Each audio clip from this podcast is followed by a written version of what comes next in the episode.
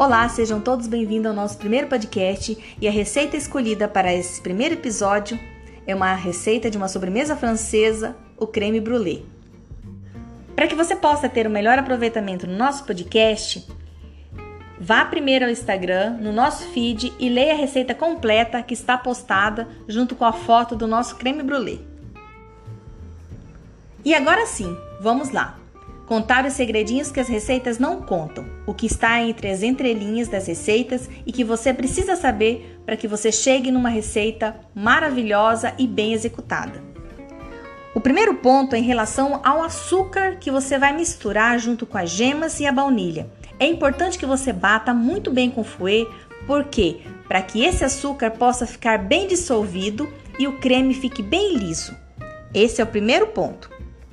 Em relação ao creme de leite que você vai colocar na preparação, ele vai ter aquecido e é importante que depois que você desligue o fogo, aguarde uns 10 a 15 minutos para que ele possa resfriar um pouco.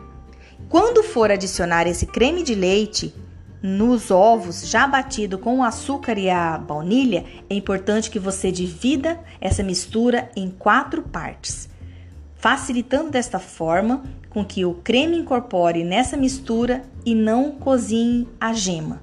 Isso é um passo muito importante.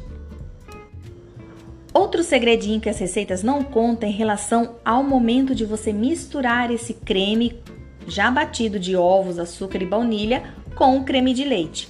É importante que você apenas misture, não precisa bater com o fouet. Por quê? porque neste momento você vai apenas misturar. Não é necessário incorporar mais ar à, à preparação, porque isso faz com que o creme brulee fique menos cremoso. Então, neste momento, apenas misture.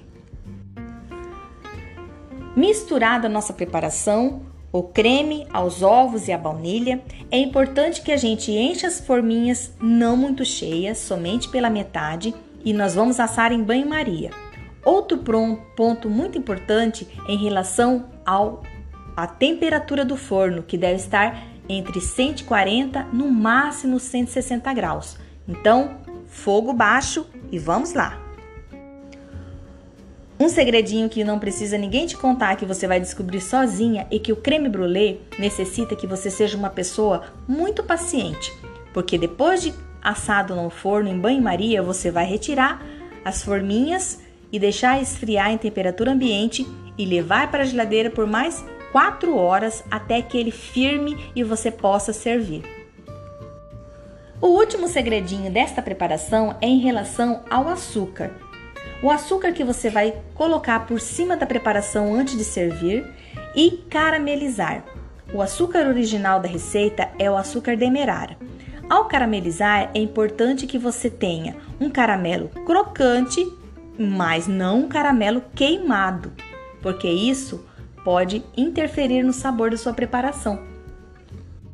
É importante que ao caramelizar o seu creme brulee, você vai atingir um ponto menos do caramelo final. Por quê? Porque açúcar quando queimada, mesmo depois que você para o processo, ela continua caramelizando. E para que essa cobertura de açúcar caramelizada não queime e estrague a sua preparação, é preciso ter muita atenção nesta etapa. Este foi nosso primeiro episódio do nosso podcast Segredos que as Receitas Não Contam. Até a próxima, um forte abraço!